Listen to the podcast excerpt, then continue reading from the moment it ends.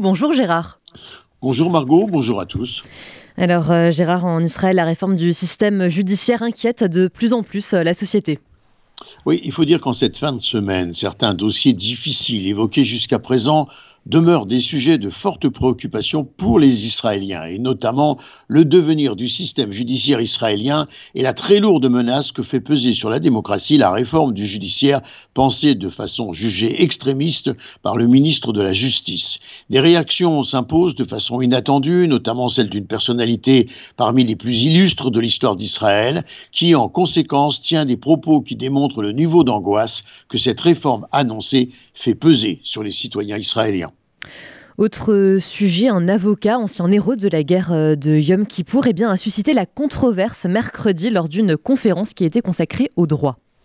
Alors justement, nous restons dans le sujet, euh, Margot, et cette personnalité, après avoir affirmé en particulier qu'il n'hésiterait pas à tirer à balles réelles, je cite, si le gouvernement devait poursuivre son plan controversé de refonte du système judiciaire, David Odek, spécialiste en droit commercial, à qui avait été décernée la médaille du courage, l'une des plus hautes distinctions militaires d'Israël, pour sa conduite dans une unité de blindés au cours de la guerre de Yom Kippour en 1973, a déclaré lors de la conférence annuelle de l'Association des avocats israéliens organisée à Eilat, si on devait me forcer à vivre dans une dictature et qu'on ne me donne pas d'autre choix, eh bien je n'hésiterai pas à tirer à balles réelles.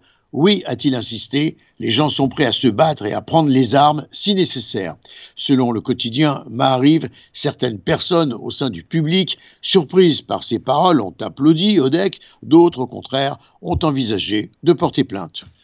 Et euh, une autre forme de, contestation occupe Gérard le devant de la scène juridique. Alors, selon la procureure générale, la refonte du système judiciaire crée un conflit d'intérêts pour le Premier ministre, qu'elle a d'ailleurs informé mercredi qu'il ne pouvait pas être impliqué dans les efforts de son gouvernement pour remanier radicalement le système judiciaire, car il existe un conflit d'intérêts en raison de son procès pour corruption en cours.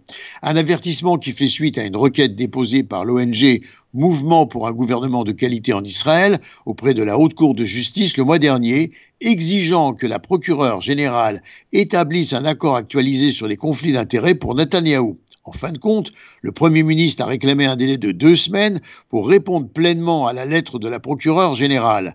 Netanyahou a déclaré hier à la Haute Cour de justice qu'il n'acceptait pas la position de la procureure générale, Gali Baharav Miara, selon laquelle son implication dans la réforme judiciaire constituait un conflit d'intérêts en raison de son procès pour corruption en cours. Cependant, dans une interview accordée à CNN mardi, le Premier ministre avait affirmé qu'il était prêt à entendre des contre-propositions dans le cadre de son plan controversé de refonte radicale du système judiciaire israélien proposé par son gouvernement, ce qui démontre en conséquence qu'il est bien impliqué dans la formulation et l'avancement de ces réformes. L'économie est aussi convoquée, Gérard, pour révéler euh, ses constats. Et pour plaider également contre cette réforme, les prix des actions ont enregistré une baisse dimanche et un affaiblissement du shekel a été constaté ces derniers jours, alors que les inquiétudes des investisseurs sont croissantes face à la refonte radicale du système judiciaire qui a été proposée par le nouveau gouvernement, lequel prévoit de réduire drastiquement les capacités de la haute cour et pratiquement toute forme de contre-pouvoir en Israël. Diplomatie maintenant, Gérard, avec euh, le ministre israélien des Affaires étrangères, Eli Cohen, qui a effectué hier une visite diplomatique historique au Soudan. Oui, Margot, d'ailleurs, nous allons revenir euh, quelque peu sur certains propos à ce sujet que vous avez déjà énoncés. Donc, euh, Eli Cohen a rencontré le président du Conseil de transition de cet État d'Afrique de l'Est, le général Abdel Fattah al-Bourham, afin de définir les étapes de normalisation complète. Au cours de la visite d'Eli Cohen, les deux parties ont finalisé le texte d'un accord de paix entre Jérusalem et Khartoum, qui sera rendu officiel lors d'une cérémonie de signature qui devrait avoir lieu après le transfert du pouvoir au Soudan à un gouvernement civil. Le Soudan, rappelons-le, sera le troisième pays à signer un accord de paix avec Israël après l'Égypte et la Jordanie.